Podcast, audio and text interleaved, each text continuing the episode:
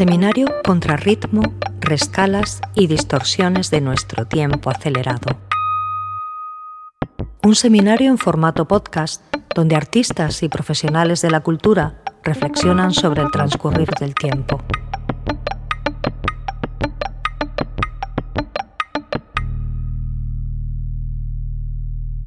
¿Cuándo y cómo una obra de arte se convierte en un manifiesto?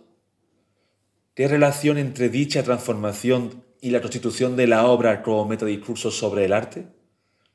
¿Qué estatuto discursivo adquiere una obra no lingüística como es el caso de una pieza coreográfica? En resumen, ¿cómo mantener un discurso bailado sobre la danza misma, de tal suerte que el gesto bailado y el gesto crítico se disuelvan en un mismo movimiento? Eh, Fernando López Rodríguez, eh, amigo común de Juan Carlos Lerida y, yo, Pedro Ordóñez, eh, inicia así uno de sus artículos en torno a la pieza Tocaba, la ironía del metalenguaje en danza.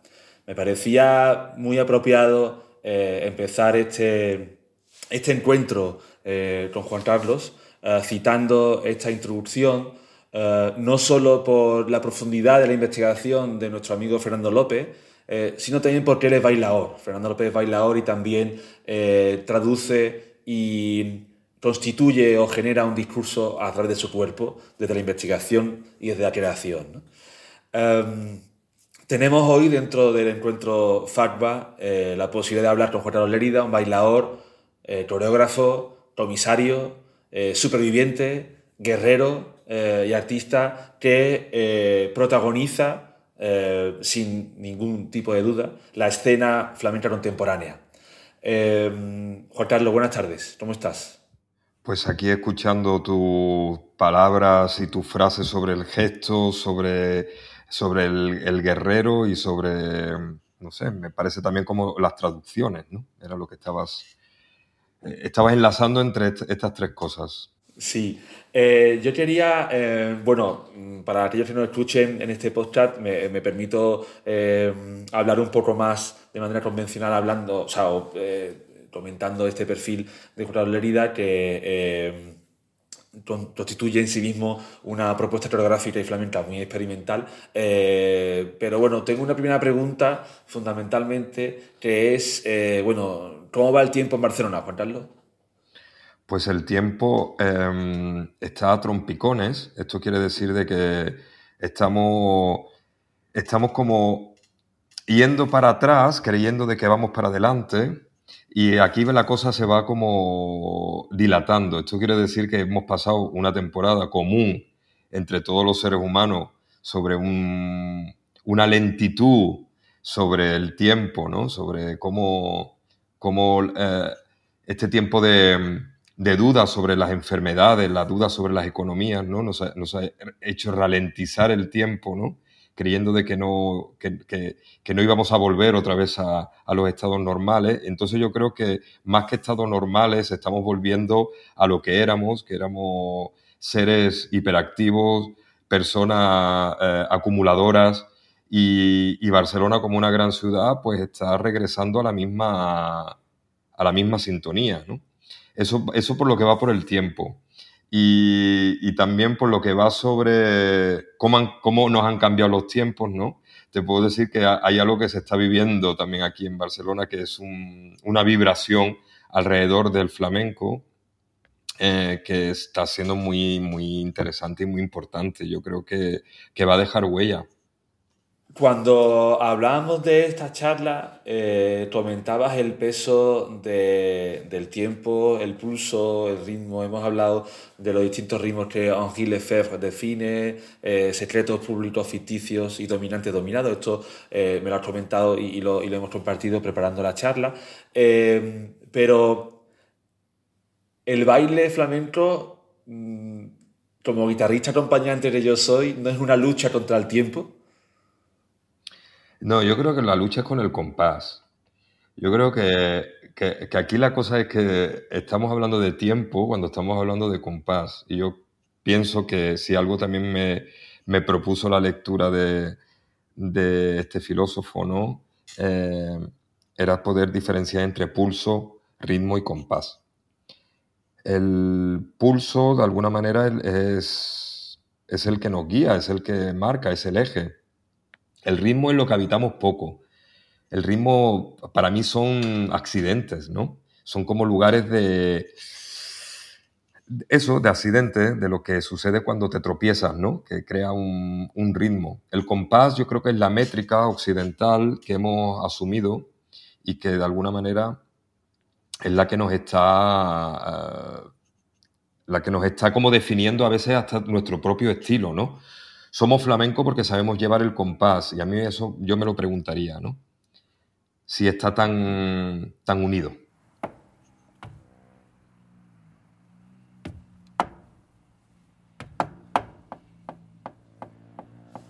Eh, bueno, esto te dice de llevar el compás, el otro Vicente Escudero decía al principio cuando, cuando eh, de Valladolid se iba a los tablados en Sevilla, le decían los compañeros que no, que no estaba enterado, porque no era capaz de seguir todas las palmas, no era capaz de seguir lo que sucedía en el escenario y, por lo tanto no conocía las claves del flamenco. De hecho, hoy día, cuando enseñamos flamenco, eh, solemos remitirnos a nivel de parámetros musicales al compás, al compás en los binarios, ternarios, amalgamas, o como hacemos toda una especie de...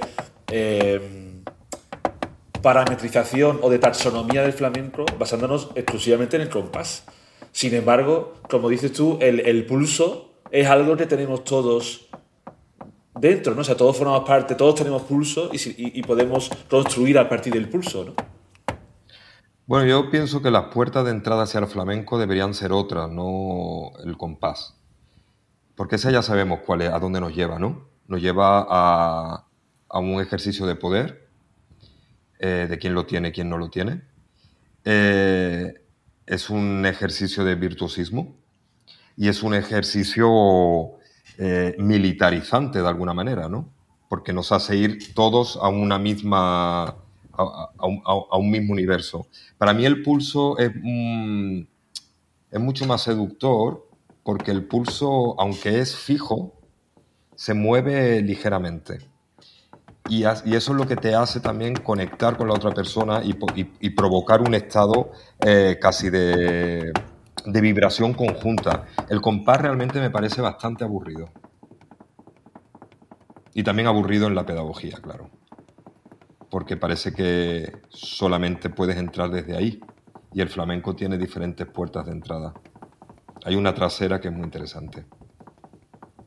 De hecho, te cuento que en, la, en Madrid, cuando vi tu proyecto al baile, eh, me resultó estimulante y al mismo tiempo eh, inquietante eh, ver cómo con tu cuerpo deconstruyes el compás, ¿no? Quiero decir, deconstruir no, porque la, construcción tiene un concepto estructuralista que no me interesa demasiado haces eh, menos estricto eh, el pulso, o sea, nos haces percibir el pulso de una forma más eh, orgánica quizás, ¿no? En tus movimientos lo que yo percibía era como una atracción mayor por esos espacios que no son compás, no sé si me explico. Por esos silencios o esa, esa ausencia de compás. El eje como pulso, el pulso externo como un contenedor de una discordia técnica, los contratiempos tienen relación con el espacio, siempre, y también con el diafragma. El contratiempo existe dentro de ti. el ritmo como un triángulo a partir del cual puedes combinar tus apoyos, tus pesos, a veces visible e invisible, el ritmo y el juego. Compases para aparecer y compases para desaparecer. Reconocer las ruedas que componen el compás del compás del compás.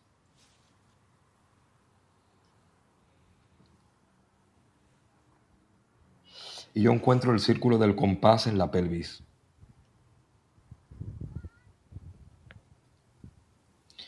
Y la Trinidad. el pulso, el ritmo y el compás, el toque, el cante y el baile, tú, yo y lo otro, el flamenco, lo que no es flamenco y lo que hay entre medio. Ese triángulo sobre el pulso, el ritmo y el compás, a mí me pone. Ese triángulo además abre un horizonte, el, horizonte de lo otro, pero dialógico. Porque tú y yo establecemos dos polos. Un tercer polo genera un movimiento más dinámico. Eh, y además, eh, lo de lo visible y lo invisible, mm, claro, ¿qué es lo visible? Pues cuando yo te veo a ti bailar, no solo te veo a ti bailar, me veo a mí bailar en ti. Em, esa entre lo visible y lo invisible, ¿qué hay? Pues lo que hay es lo que en ese momento pasa entre tú y yo, que es un, un momento de comunicación, un momento de, de estar juntos compartiendo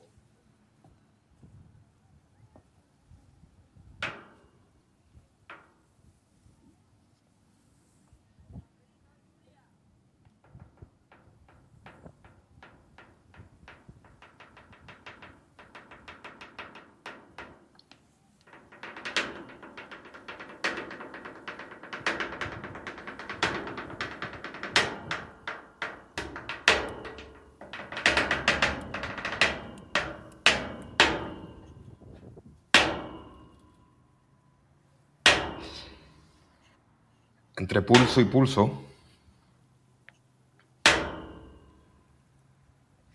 ahí nos podemos encontrar.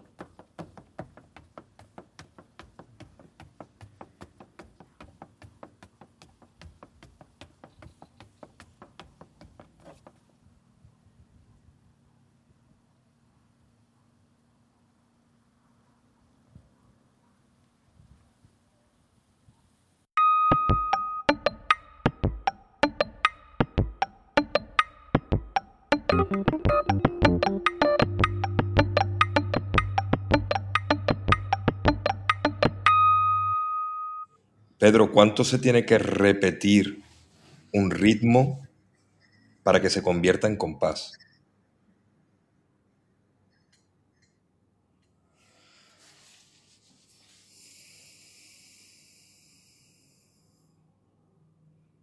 El ritmo deviene compás en el momento en que percibimos la relación entre un impulso y otro. Cuando podemos establecer una relación desde el oyente y una especie de discurso que se da entre un punto y el otro y también un tercero y un cuarto. Porque cuando contemplamos la escucha, estamos también contemplándonos a nosotros desde la memoria. Cuando percibimos un eh, sonido y pasa silencio sin que suene otro, eh, nuestra memoria sigue oyendo el primero y busca, se inquieta y se tensa porque busca una respuesta a ese primer sonido. Si esa respuesta se da, establecemos una relación. Como tú dirías, Juan Carlos, se establece un manifiesto, ¿no? O se podría establecer un manifiesto entre un sonido y el otro. Eh, sin embargo, se requiere de un tercero y de un cuarto. Ahí está la obra de John Cage, ¿no? De esta obra tan lento como sea posible. Eh, cada gesto sonoro se celebra como eh, una fiesta porque vuelve a darse. Sin embargo, nosotros no podremos escuchar la hora completa. No hay tiempo en una vida para oír esa hora completa, pero hay un, hay un devenir que se da de, un sonido al otro. Claro, la pregunta ya también eh, nos lleva a lo que decíamos de la ausencia, ¿cuánto tiempo debe pasar para que un sonido ya sea ausente? Ya no tenga resonancia en nuestra cabeza y ya se diluya en el olvido. Em, ¿Y cuánto tiempo debe pasar para que un gesto visual también pase al olvido? Em, como dice Lawrence Loop, no es casualidad que la danza sea el campo privilegiado de un retorno imposible. Un retorno imposible que es ausencia, que es visible e invisible y que aparece y desaparece y que juega eh, con la percepción del ritmo, del pulso y del compás. De hecho, si consideramos eh, el sonido como un rastro o una huella de algo que ocurrió antes, Quizás podríamos configurar un presente y un futuro y generar una expectativa. Esa expectativa en la que provoca la tensión, la frustración o la satisfacción de un futuro que se resuelve o no.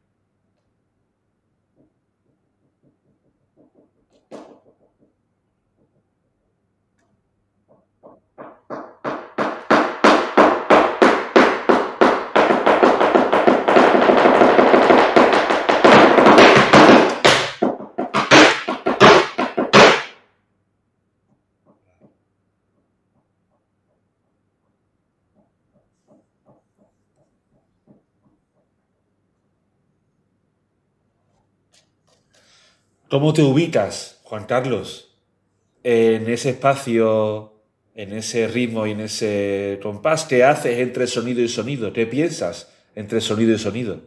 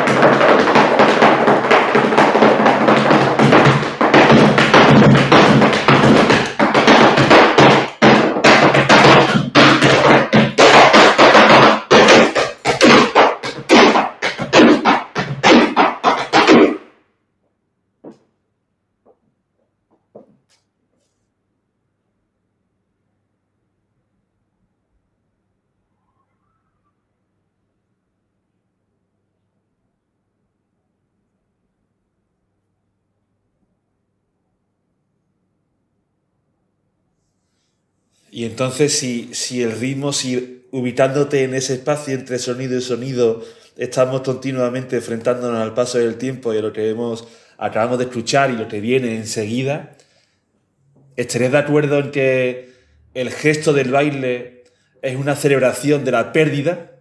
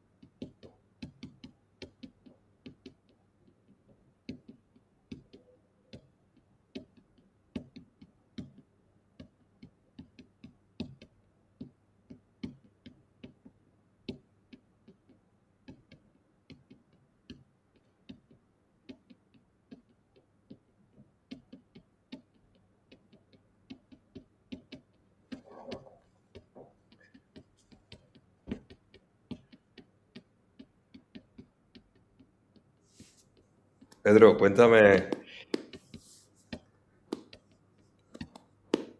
La primera vez que, que, tuviste flamenco y que tú dijiste, ah, esto es. Ah. Aquí hay algo.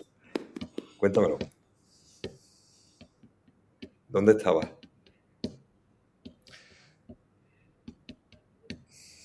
Pues el caso es que la primera vez que yo he escuchado flamenco era ya siendo parte de ese flamenco, porque yo el primer que tengo es yo tocando la guitarra.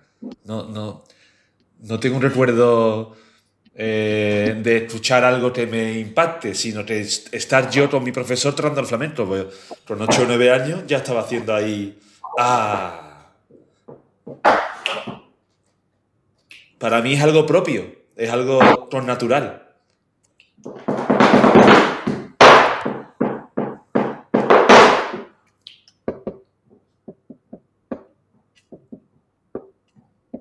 La última pregunta, Juan Carlos.